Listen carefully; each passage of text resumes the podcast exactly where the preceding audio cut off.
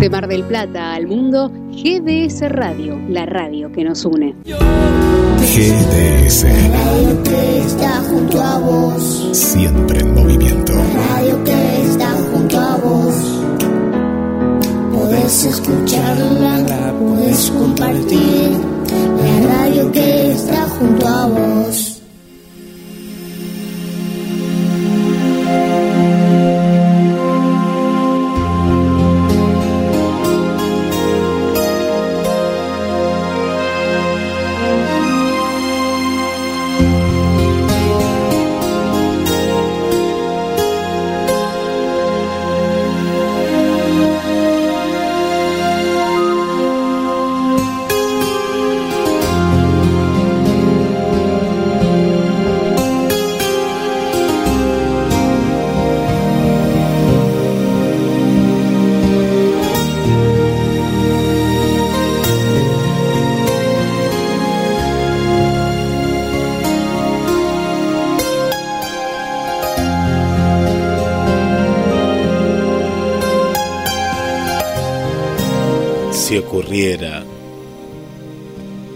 Que tus sueños se destrozaran, no temas. Ten el valor de recoger los fragmentos y sonreír al mundo, pues los sueños que se destrozaron con facilidad con la misma facilidad pueden ser reconstruidos.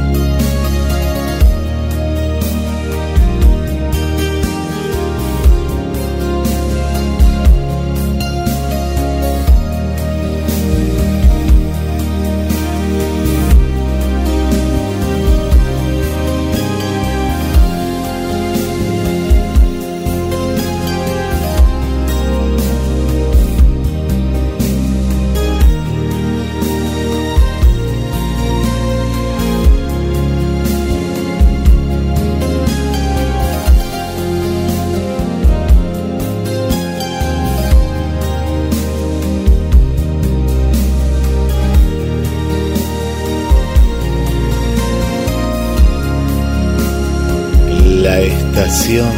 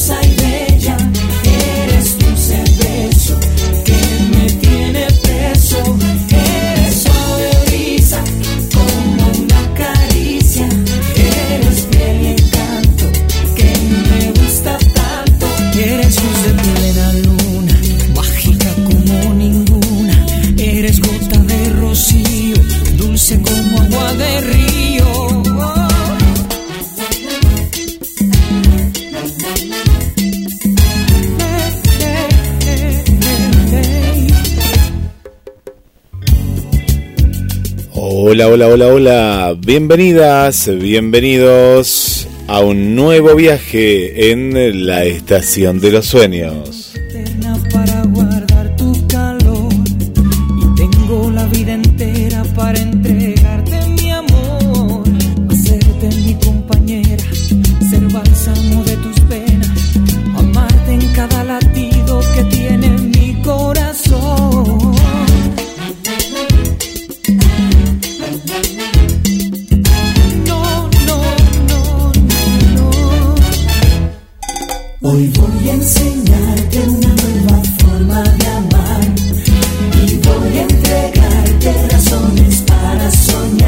Viaje que todas las semanas hacemos juntos en la estación de los sueños. ¿Quién les habla?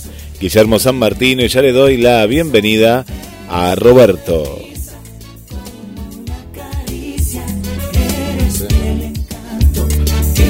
Hola. Hola Roberto, ¿cómo estás? Guillermo.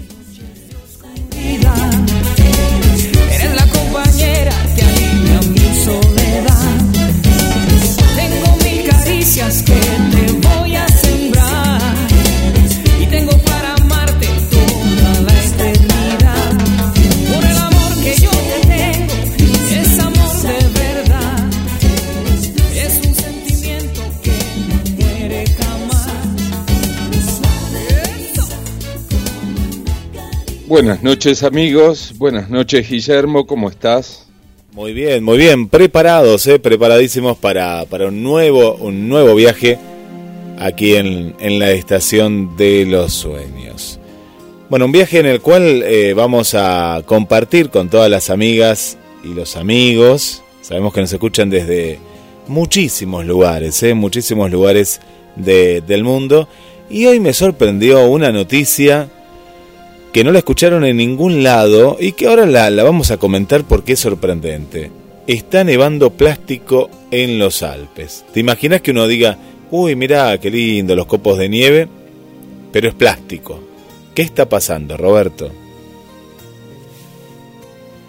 Bueno, eso este, mm, me resulta raro pero bueno, como todo está cambiando, capaz que alguna macana se han mandado en alguna parte del mundo y por eso nieva plástico. Bueno, y ahora, vamos a contar el porqué. Porque este estudio descubre que los nanoplásticos viajan a 2.000 kilómetros por el aire para depositarse en las cumbres de las montañas más inaccesibles.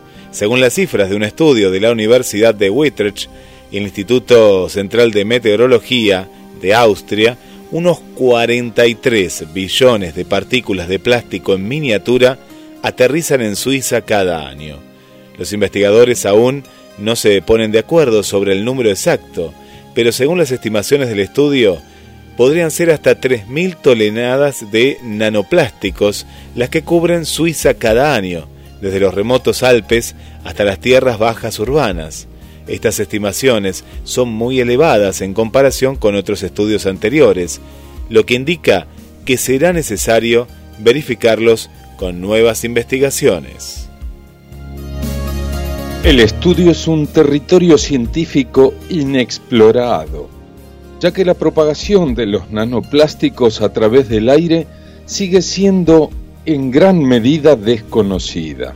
El resultado de la investigación Brunner es el registro más preciso de la contaminación atmosférica por nanoplásticos que se, que se haya hecho nunca.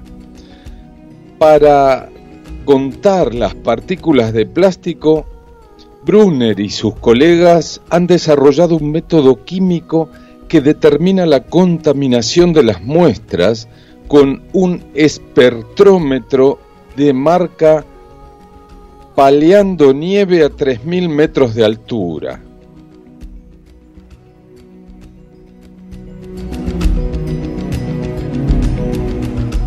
Los científicos estudiaron una pequeña zona a 3.106 metros de altitud en la cima de la montaña, Hotter Sanablik, en el Parque Nacional Tacuero de Austria. Desde 1886 se encuentra aquí un observatorio del Instituto Central de Meteorología y Geodinámica. Desde que comenzó la investigación, aquí a fines del siglo XIX, el observatorio solo ha dejado de funcionar cuatro días.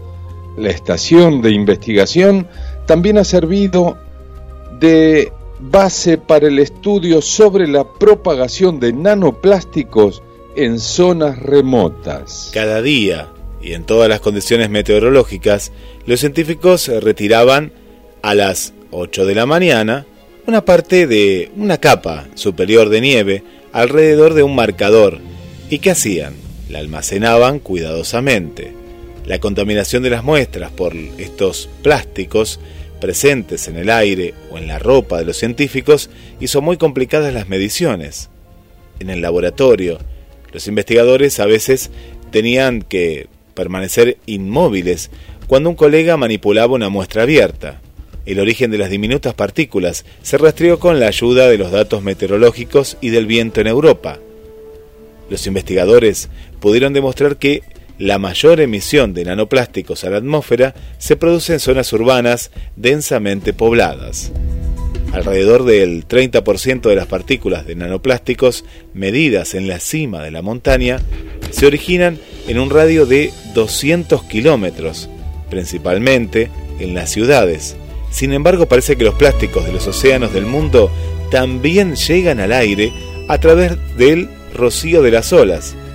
Alrededor del 10% de las partículas medidas en el estudio fueron arrastradas a la montaña por el viento y el clima a lo largo de 2.000 kilómetros, algunas de ellas procedentes de aquí, de muy cerca, del Océano Atlántico.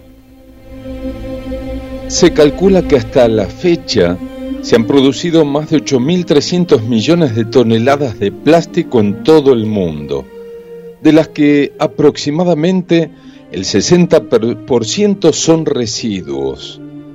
Estos residuos se erosionan por efectos de la intemperie y la abrasión mecánica de las macro a las micro y nanopartículas. Pero el plástico desechado no es ni mucho menos la única fuente. El uso cotidiano de productos de plástico como los envases y la ropa libera nanoplásticos. Las partículas de este tamaño son ligeras por su movimiento en el aire y puede compararse con el de los gases. Además de los plásticos, hay todo tipo de partículas diminutas, desde la arena del Sahara hasta las pastillas de freno. Todo el mundo zumba en el aire en forma de abrasión. Todavía no está claro si este tipo de contaminación del aire supone una amenaza potencial para la salud de los seres humanos. Las nanopartículas, a diferencia de las micropartículas, no acaban en el estómago, son aspiradas hasta el fondo de los pulmones a través de la respiración, donde su tamaño puede permitirles atravesar la barrera célula-sangre y entrar en el torrente sanguíneo humano. Sin embargo, aún no se ha investigado de qué forma concreta esto puede ser perjudicial para la salud. Pero si nos adentramos un poco de que respirar estas partículas que, que aparte no las vemos, pero están en el aire y llegan justamente hacia nuestros pulmones y bien no nos va a hacer, ellos ya lo saben. Por supuesto, o sea, mm, es tanto más nocivo que eh, la gente que trabaja en las, en las minerías, eh, que a la larga tiene problemas pulmonares. El 99% de la gente que trabaja bajo tierra y tiene problemas en los pulmones. ¿eh? Algo que ha pasado en estos últimos años, a consecuencia de la pandemia, es que usamos mucho más la, la mascarilla, ¿no? Esta mascarilla que también la ya la usaban eh, los médicos o como vos decís, ¿no? En ciertos trabajos, eh, las telas, por ejemplo, ¿no? Si nos están escuchando y hay gente que trabaja en la zona textil, también se usaba ya una mascarilla. En el caso de las personas que, que manipulan también ¿no? Eh, ciertos elementos muy pequeños también usaban mascarilla, por ejemplo, en una en un aserradero, ¿no? La, madera y demás. Bueno, y así un montón, ¿no? De, de trabajos en los cuales uno tiene que usar una mascarilla industrial en este caso, pero sin querer la mascarilla nos ha salvado de, de muchas enfermedades, ¿no? Ahora, más allá de que la usamos por el tema del COVID, la gente ya no se enferma. Ya no se enferma de la manera que se enfermaba antes de ciertas enfermedades que están en el aire. ¿Cuántas veces de pronto decía, ¿y por qué nos, nos enfermamos de, tal o, cual peste de lo que había? Bueno, era porque al respirarla eh, está en el aire, ¿no? Hay muchas cosas que están en el aire y que son nocivas y, y que en este caso, sin querer, ¿no? Eh, estamos evitando eh, traer alguna enfermedad a, través de nuestras vías respiratorias. Vamos a... Así es, este...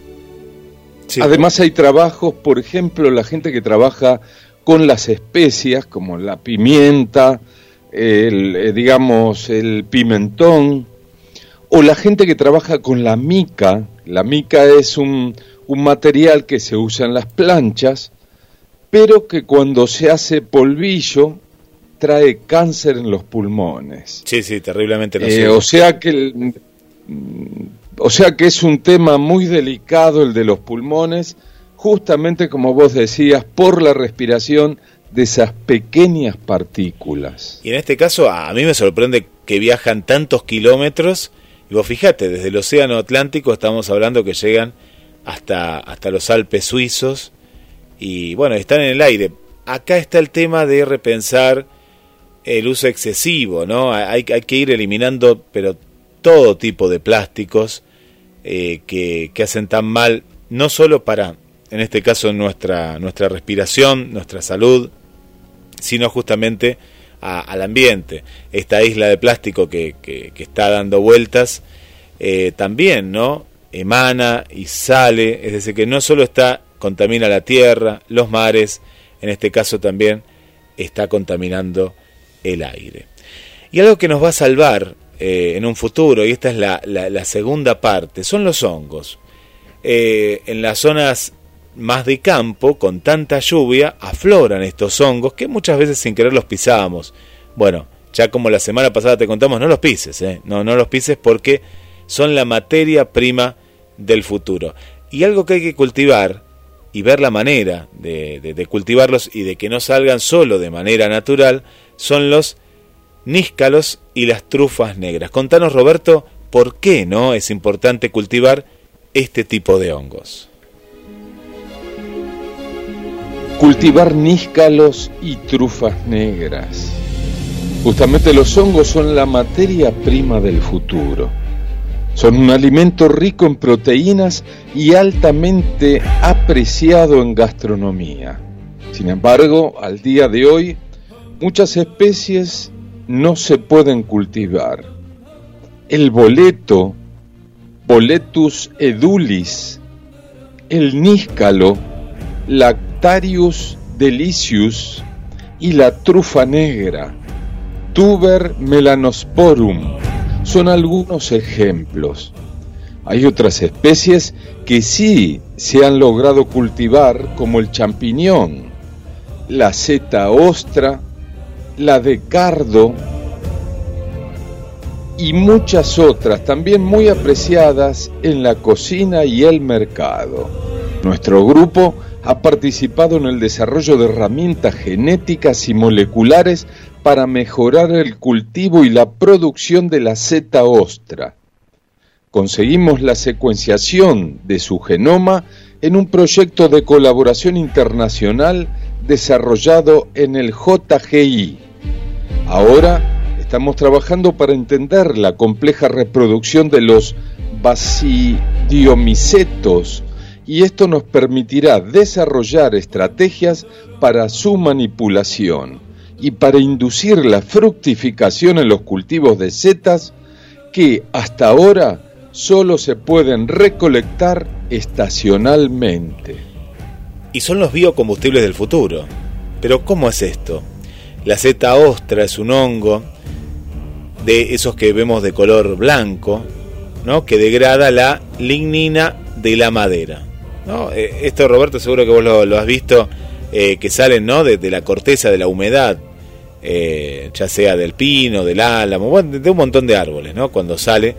Bueno, ¿qué pasa? Al degradarla, deja la celulosa accesible al ataque de otros microorganismos y enzimas. Estas enzimas ponen a disposición de los procesos de que son de fermentación la enorme cantidad de carbono almacenado en la lignocelulosa, que es el principal depósito de carbono sobre la Tierra.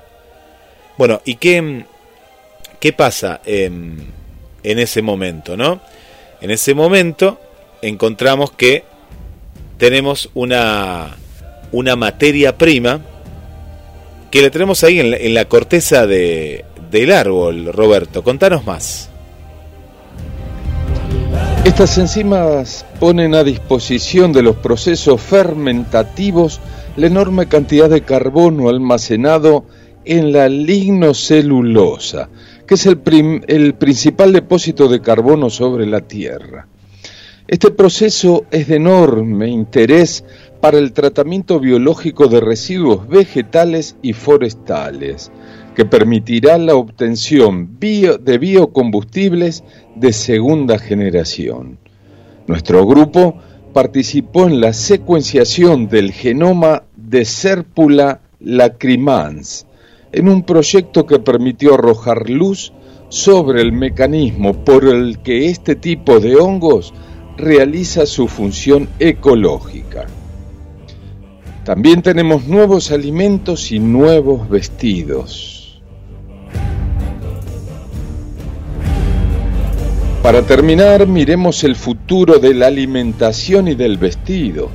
Los hongos pueden producir nuevas proteínas que complementen o sustituyan a las de origen animal en forma de suplementos o de base para producir alternativas a la carne con un mayor aporte de fibra y una ausencia total de colesterol.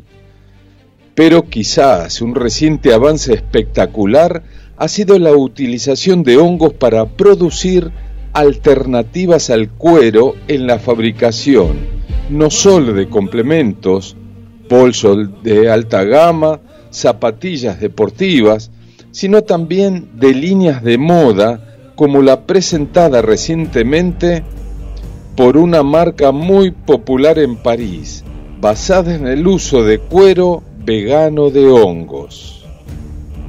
Bueno, vemos, eh, Roberto, amigas y amigos, eh, todo lo que se puede hacer ¿no? Con, con, los hongos, más allá de lo más importante, ¿no? que son un, un combustible muy importante, ¿no? muy importante para, para el futuro y para la elaboración, no solo de alimentos, sino también en este caso de, de vestidos y como contabas de carteras y demás. Así que bueno, eh, ahora que vamos a ver los hongos, lo vamos a ver con, otra cara, ¿no? Siempre se decía que había hongos que, que son venenosos, ¿no? Más que venenosos son, eh, en, algunas culturas eh, lo usaban como alucinógenos, ¿no? muchos de ellos, pero acá se está viendo la, la beta, ¿no? La beta de, de lo importante que es que no solo salgan de manera natural, sino ver la manera de poder cultivarlos nosotros mismos como para eh, acelerar. Espero que ahí no arruinemos con algún producto químico o algo, ¿no? Eh, eh, vemos que es muy importante, ¿no? Muy importante en nuestro, en nuestro ecosistema. Así es, porque mm, yo he visto al lado de los árboles que a veces vemos esos hongos grises o marrones y realmente le tenemos un poco de temor porque justamente sean hongos venenosos. Así que no, no, no tenemos que tenerle tanto, tanto temor, sino aprender más eh, qué tipo de hongos son. Y bueno, lo que vimos que lo más importante son los que aparecen en esta corteza, que son los blancos, que nada nos van a hacer, al contrario, nos hacen muy pero muy bien. Vamos a estar hablando hoy de las nebulosas, el enigma de las nebulosas planetarias más brillantes, que pueden contener el origen del universo. Desde hace muchísimo tiempo se, se habla y se quiere descubrir el origen del universo y es como la, la llave secreta. ¿Te acordás de que hace unos años, la Estación de los Sueños tiene tantos años, eh, vamos camino a los 23 años, que hemos hablado tantos temas que van surgiendo? Y uno de ellos fue hace, hace unos años el descubrimiento de un lago subterráneo en Marte. ¿Te acordás, Roberto, de eso? Sí, sí, me acuerdo. Bueno, parece ser que no. No, no, no. E, esa noticia que era muy buena porque había como un caudal de agua en el interior del planeta, lo que se descubrió que probablemente sea un espejismo, ¿no? Como esos espejismos que vemos en, en la ruta, que decimos, uy, hay agua, cuando es un día de mucho calor, mucha humedad, y se refleja en la ruta y parece que hay agua adelante, y no, es un espejismo. En los desiertos que parece también que hay espejos de agua. Bueno, eh, lo mismo parece que sucedió con este robot que tomó esa, esa imagen y se hizo este estudio, porque ¿qué pasa? Ahora no encuentran, en, nuevos estudios, eh, no está esa agua, no existe. Parece ser que fue un espejismo. ¿no? Es, seguimos viendo que Marte es un planeta eh, que está muerto, no, no, no hay nada, no, no hay una sola planta, no hay un solo organismo, eh, no hay nada de nada. Y sigue siendo otro gran enigma. Creo, creo que va a ser un fracaso total ir a Marte porque jamás van a obtener eh, crear una atmósfera en el planeta Marte. Va a ser muy, pero muy difícil. Por eso tenemos, yo diría imposible, imposible. Sí, sí, sí, yo pienso lo mismo, que es prácticamente imposible. Y por eso es lo importante de cuidar nuestro planeta, porque no hay nada. Vos fíjate que van y van y, y no encuentran, pero absolutamente nada de nada. No se habló todavía de qué era esa pared, ¿no? Que podría ser una piedra que se incrustó. Eh, todavía ya debería haber llegado, porque lo contamos acá, iba a tardar eh, apenas un, un mes, mes y algo, y ya pasó el tiempo. Así que este robot, hablamos del chino, ¿no? Porque ahora está, está el robot chino por ahí dando vueltas, eh, pero seguimos en una, una incertidumbre, ¿no? Una incertidumbre total. Se viene el cuento, se viene el cuento en la estación de los sueños, muchas notas más interesantes, quédate ahí junto a la mejor música y en instantes nada más el cuento en la noche.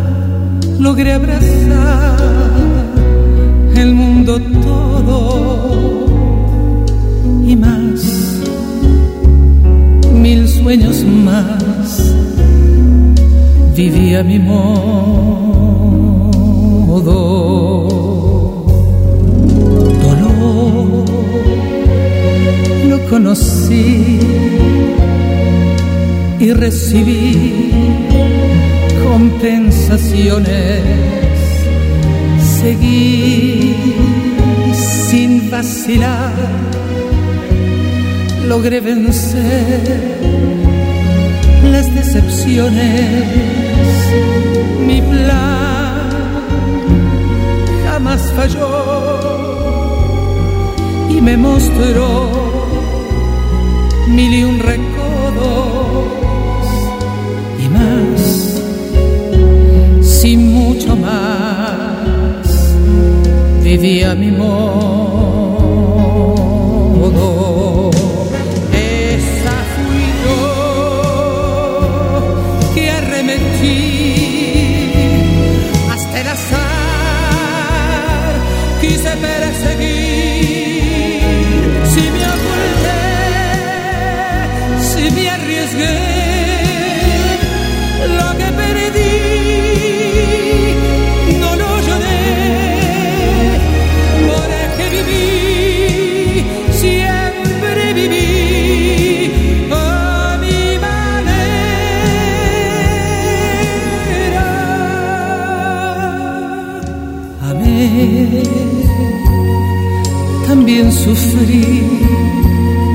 y compartí caminos largos perdí y rescaté, mas no guardé tiempos amargos. Jamás me arrepentí si amando di mis sueños. Lloré y si reí.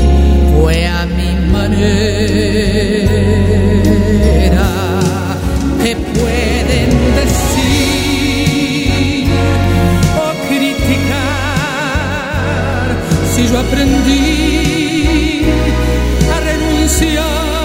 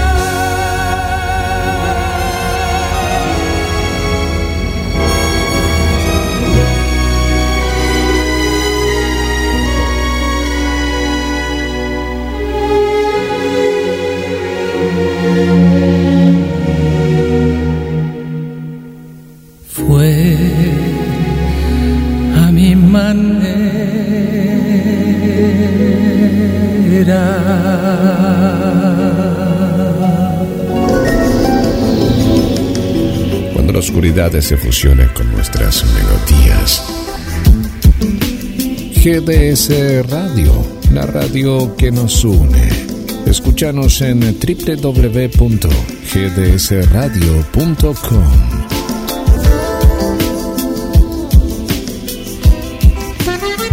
Pescadería Atlántida. Del mar a tu mesa. Única roticería marina. Atendido por sus dueños. Venía a conocer Pescadería Atlántida. España, esquina Avellaneda.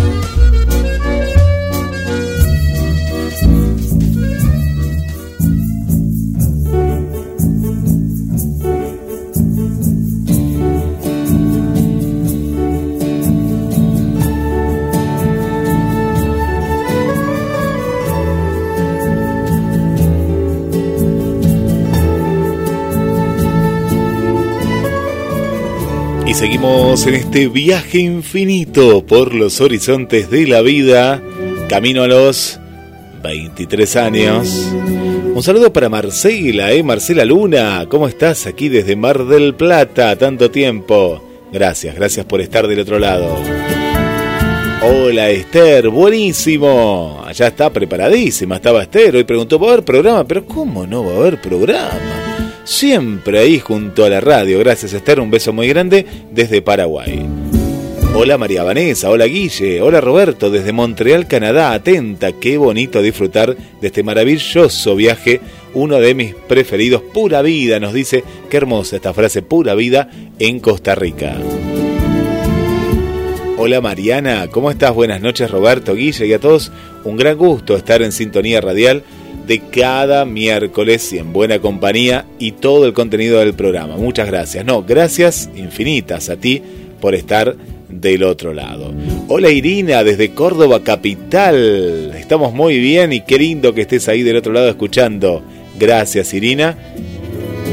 Y se viene el cuento, ¿eh? ya estamos preparadísimos aquí para disfrutar del cuento. Hola Vanessa, ¿puedo subir al tren? Pero claro que sí, al tren para ver las estrellas. Feliz miércoles de la Estación de los Sueños, cariños Roberto y Guille. Bueno, mandamos saludos para Susana y Juan Carlos, para Victoria, para Sonia, que lo escuchan en las repeticiones que tiene el programa, ¿eh? así que gracias por estar ahí del otro lado. Hola Gladys, buenas noches Roberto y Guille, un gusto escucharlos siempre con notas interesantes y curiosas. Cariños a los dos. Gracias Gladys también por acompañarnos. Y un beso también para Patricia. Hola Patricia, ¿cómo estás? Bienvenida, bienvenida y gracias por acompañarnos. Pescadería Atlántida. ¿Estás en Bar del Plata? Bueno, tenés que pasar por Pescadería Atlántida del mar a tu mesa. Te espera en España, esquina Avellaneda y presenta El Cuento.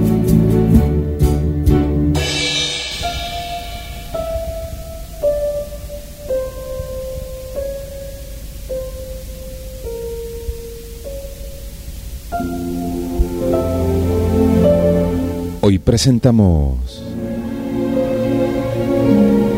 La fuerza de Joa.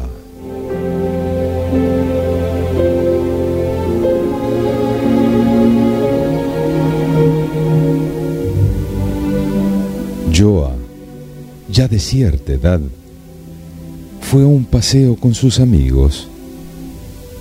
Caminando, empezaron a recordar de su juventud y la fuerza que tenía cada uno cuando eran todavía muchachos. Dijo uno, cuando yo era un joven, era más fuerte que hoy y podía caminar hasta 20 kilómetros al día sin parar. El segundo dijo, cuando yo era un muchacho, rompía un palo grueso con una sola mano el tercero dijo, la fuerza de la juventud no es como la de la vejez. Dijo Joa, no es verdad, yo soy tan fuerte hoy como cuando joven. ¿Qué estás hablando? Le preguntaron los amigos. Y Joa contestó, pues esa es la pura verdad, y puedo demostrarlo. Entonces demuéstranos, les dijeron los compañeros. Entre tanto, llegaron a un campo. Joa se acercó a una roca grande y pesada. Quiso levantarla, pero por supuesto no resultó. Se volvió a sus amigos y les dijo, Vieron, aquí está la demostración, pero tú no la levantaste les dijeron los amigos. Y yo les contestó, ¿y creen ustedes que cuando joven lo hubiese podido hacer?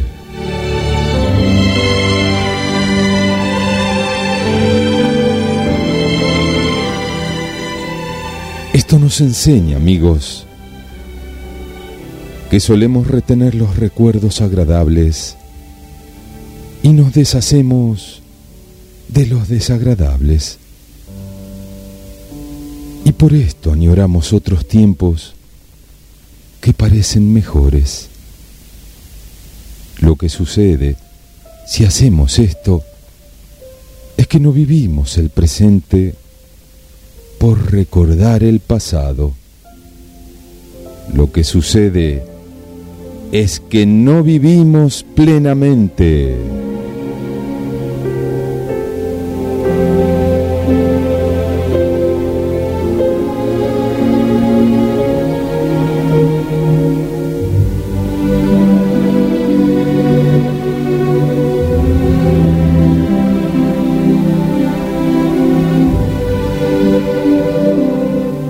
Hasta la próxima, amigos.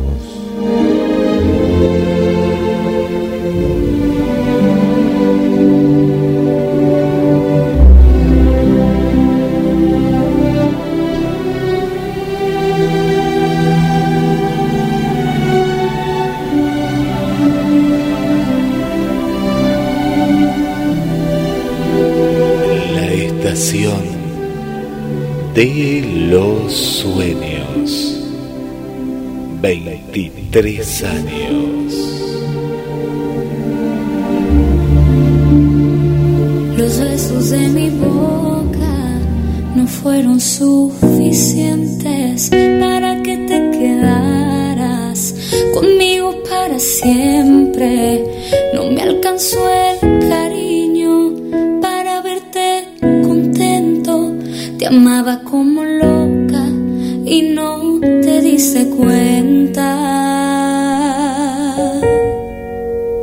Me resultaron falsas toditas tus palabras. Tus manos me mentían cuando me acariciaban. ¿De qué sirvió rogarte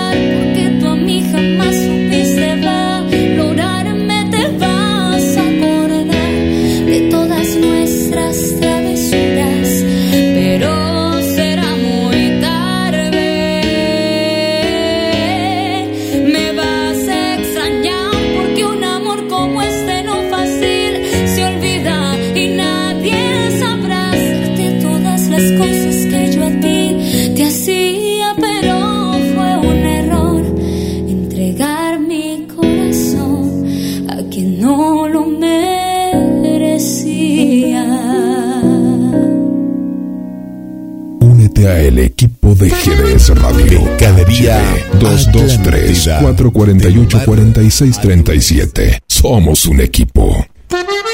Pescadería Atlántida.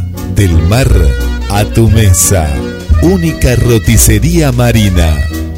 Atendido por sus dueños. Venía a conocer Pescadería Atlántida. España, esquina Avellaneda. Un sonido esencial con la música necesaria para que te sientas muy bien. GDS Radio Mar del Plata, la radio que nos une. www.gdsradio.com.ar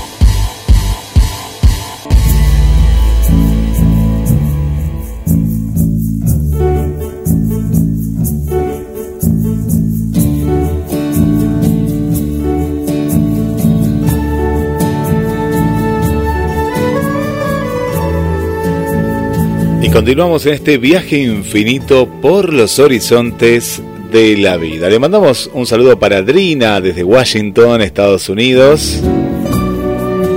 Para Tete desde México. Para Cristina desde Cali, Colombia. Gracias por acompañarnos. Un saludo para Marcelo aquí desde Mar del Plata. Para el amigo Tito y para Mónica desde el barrio Pueyrredón también presentes en esta noche en vivo. Y continuamos en la estación de los sueños. Y otro de los temas que habían quedado pendientes, Roberto, es el tema de la abeja, de las abejas. Pero ¿por qué digo de la abeja? Porque hablamos de esta abeja. Hay, hay como una abeja universal, ¿no? Que es un gran misterio de lo que está sucediendo. Y por ahí es impresionante la cantidad. 20.000 especies de abejas, Roberto. ¿Esto, ¿Esto es así? Así es, porque existen alrededor de 20.000 especies de abejas. Pero las abejas de la miel, llamadas Apis mellifera, son extraordinarias ya que polinizan una amplia variedad de flores. Cada individuo es un prodigio de la ingeniería biológica. Está equipado con sensores de temperatura, de dióxido de carbono y de oxígeno, y su cuerpo está diseñado para cargarse de electricidad estática. Cuando las abejas recolectan el alimento en las flores, los granos de polen que quedan adheridos a ellas permiten que el polen de una flor viaje hasta otra, la cual se fertiliza. El resultado es una semilla y un fruto. La magnitud del fenómeno resulta increíble cuando examinamos la labor colectiva. En un panal medio puede haber unas 60.000 abejas, de las que 40.000 salen en busca de alimento. Cada obrera realiza hasta 30 salidas diarias y en cada viaje puede llegar a polinizar un total de 50 flores. En una sola jornada de trabajo, una colmena puede lograr la fertilización de millones de flores. Los cálculos que, de, que sugieren que una sola colmena es capaz de encargarse de fertilizar las flores en una zona de 700 hectáreas, es decir, la superficie equivalente a unos 350 campos de fútbol. Es impresionante ¿eh? Eh, este ejemplo que diste porque la importancia económica de las abejas, de la miel, es colosal. En la red circula una citación atribuida a Albert Einstein que sugiere que si las abejas desaparecieran hoy de la Tierra, el hombre solo podría sobrevivir cuatro años. Si escucharon bien, solo cuatro años. Sea o no cierta esta cita, hay una parte de verdad en, en ella que evoca un futuro apocalíptico. ¿no? De acuerdo con otro científico, las abejas de la miel intervienen en uno de cada tres bocados que nos llevamos a la boca. Sí, uno de cada tres bocados que nos llevamos a la boca. ¿Por qué? Porque los cultivos básicos, como el arroz, el trigo o la cebada, son polinizados por el viento. Pero, en un mundo sin abejas, una gran parte de las frutas y verduras comunes de los supermercados desaparecerían de las estanterías. Bueno, ahí vemos lo importante, ¿no? Que es la polinización y lo importante que es que son, ¿no? Y que forman parte las abejas de, de, nuestro ecosistema, ¿no? En general. Así es, por eso tenemos que cuidarlas, tratar de no fumigar tanto los campos, porque justamente ellas, cuando van a una flor que está fumigada y a veces muere, o la mayoría de, la vez, de las veces muere o se envenena con ese, digamos, ese, eso que han tirado, que sabemos que es nocivo para el ser humano y también para las abejas. Sí, sí, es veneno. Y el, avance también, ¿no? De, de, construcciones y, como bien decías, eh, en el campo justamente los fertilizantes. Bueno, e, esto se ve también en las mariposas, ¿no? Ya no hay tantas mariposas, hay menos pájaros también, en campos donde había más pájaros, ahora ya no lo hay porque claro, los pájaros también, ¿no? consumen este este veneno y, bueno, van van desapareciendo, ¿no? Van desapareciendo. Eh, ni que hablar de los de los bichos de luz también, ¿no? Que ya se habían alejado de la ciudad porque habían crecido, pero ahora tampoco en el campo muy pocas veces se, se los puede se los puede encontrar. Así es. Este, nos damos cuenta también los chimangos que están invadiendo la ciudad justamente porque en el campo hay muchos fertilizantes, o sea, nocivos, y bueno, en la ciudad de Mar del Plata está lleno de chimangos que se alimentan de las basuras o de las palomas que hay.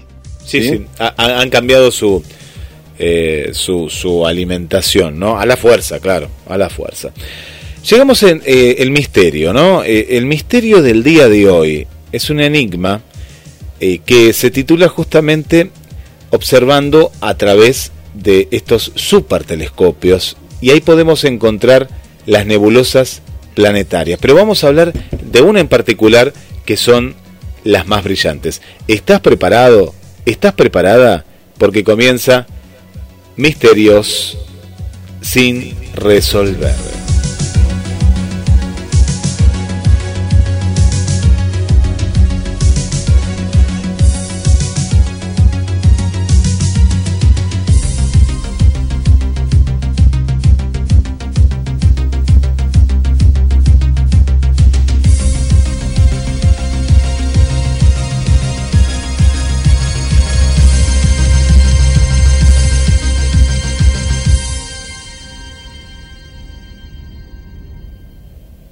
Las estrellas mueren de una manera espectacular,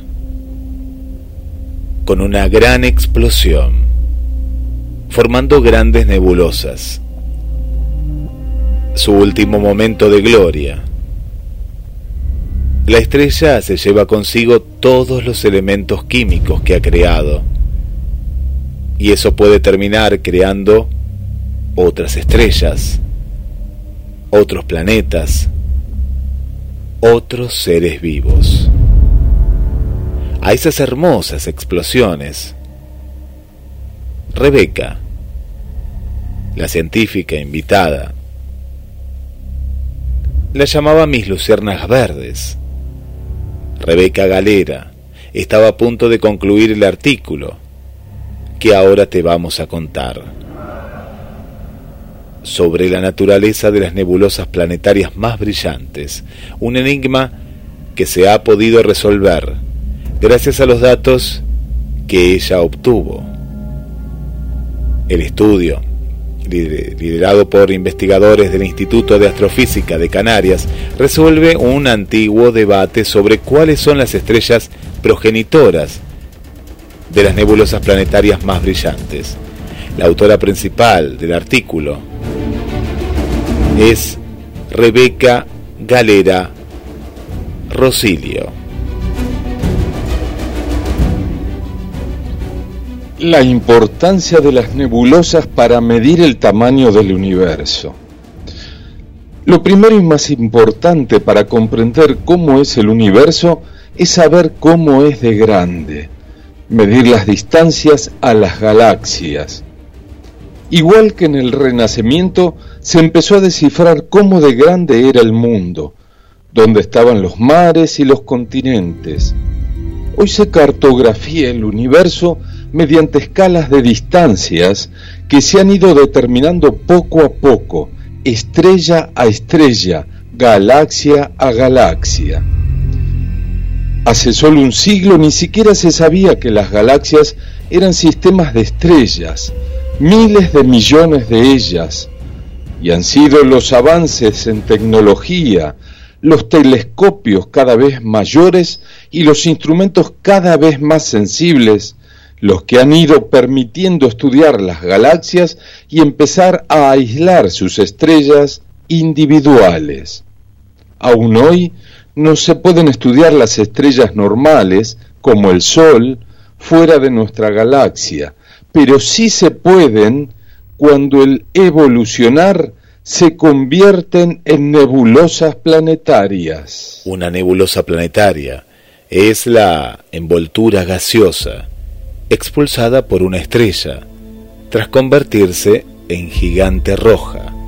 Es decir, cuando está en una fase crítica en la que la estrella es ya incapaz de sostener el peso de su propia masa.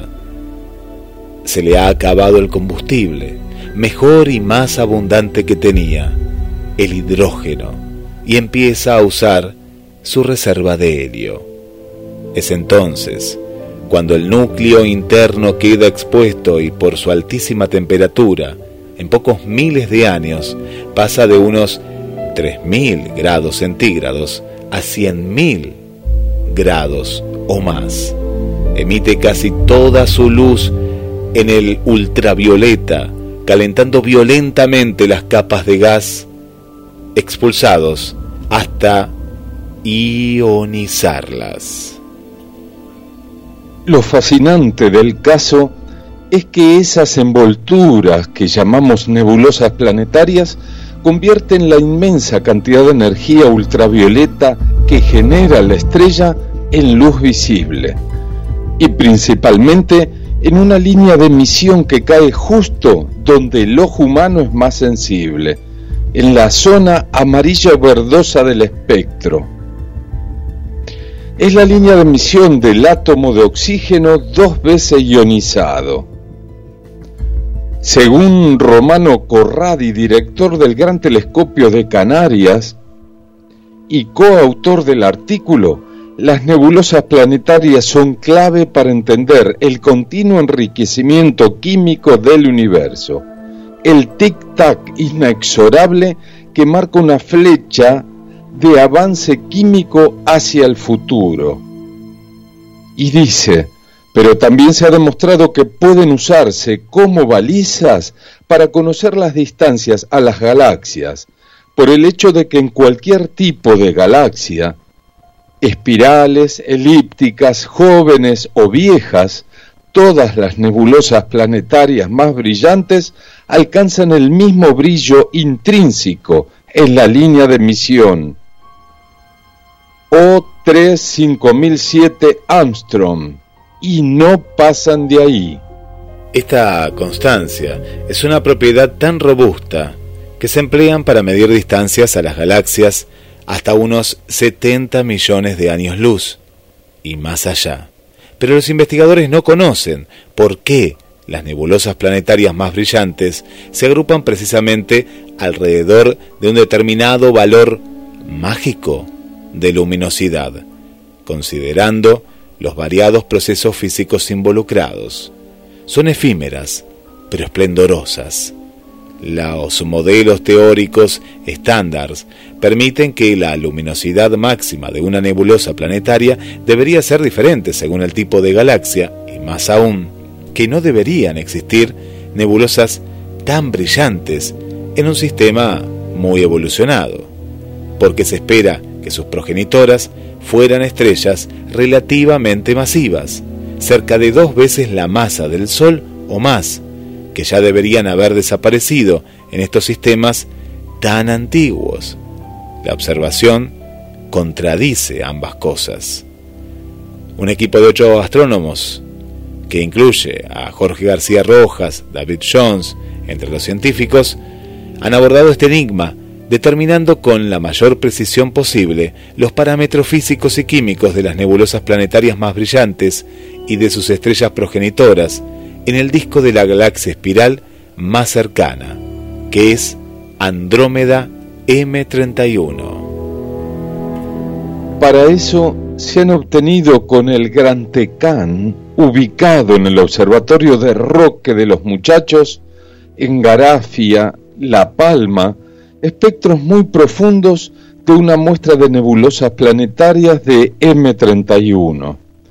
El resultado es que las planetarias más brillantes son nebulosas normales con una densidad un poco mayor que el promedio y con estrellas progenitorias de masas cercanas a 1,5 veces la del Sol. Un trabajo teórico reciente usando los modelos evolutivos más actualizados, sugería que estrellas con esas masas podrían generar, al menos durante unos mil años, esas planetarias tan luminosas. Los resultados obtenidos indican, por tanto, que para entender las nebulosas más brillantes no hacen falta estrellas masivas, aunque las haya en abundancia en una galaxia como M31. Rebeca decía que las nebulosas planetarias son luciérnagas cósmicas, viven poco, brillan mucho y son hermosas. Su pasión por la astronomía también nos dejó su alegría y una visión del mundo donde la música y el arte, la solidaridad con los más desfavorecidos y la ciencia se pueden unir para hacer un mundo mejor y más justo.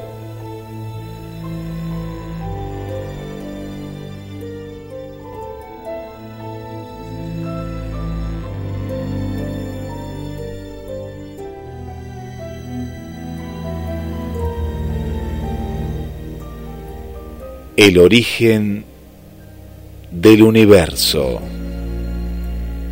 Las pruebas están, pero el misterio sigue.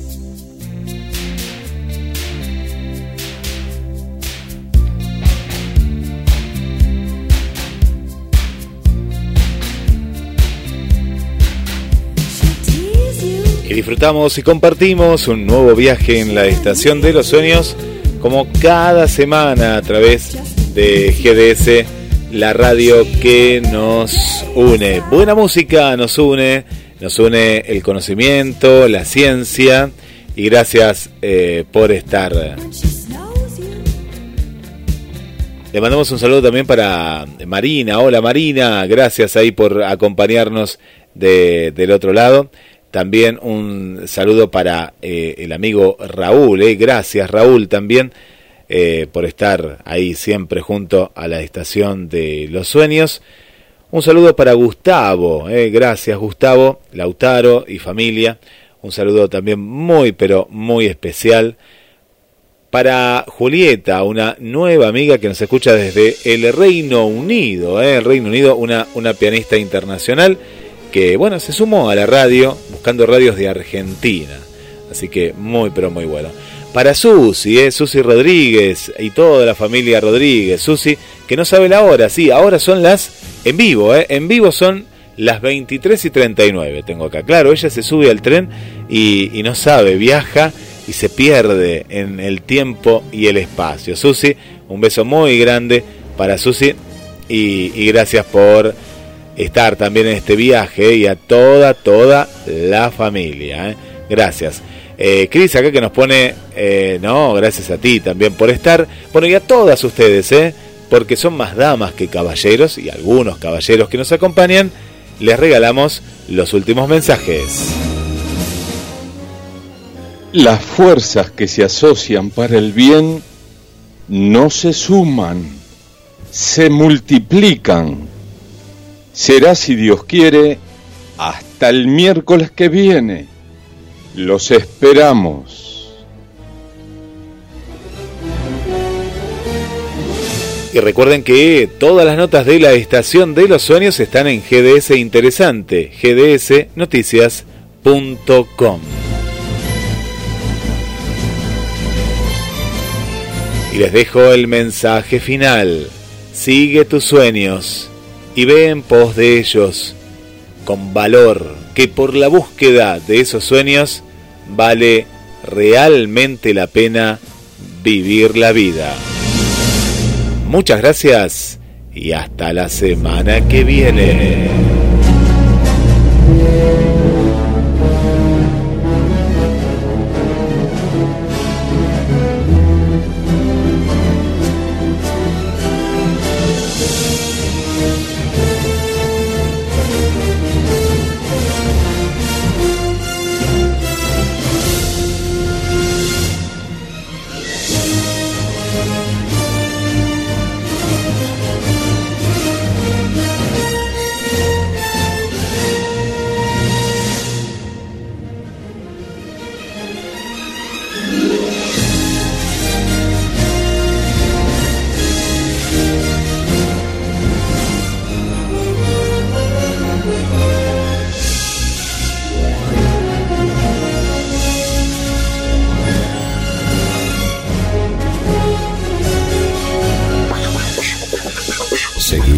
Contacto.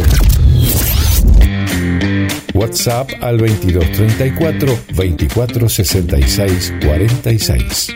Contacto arroba gdsradio.com. Verano 022.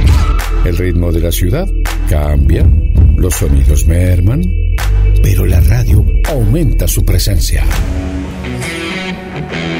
GDS Radio Mar del Plata, www.cronosmdq.com. Noticias y radio a tiempo. Summer 022. Noches únicas.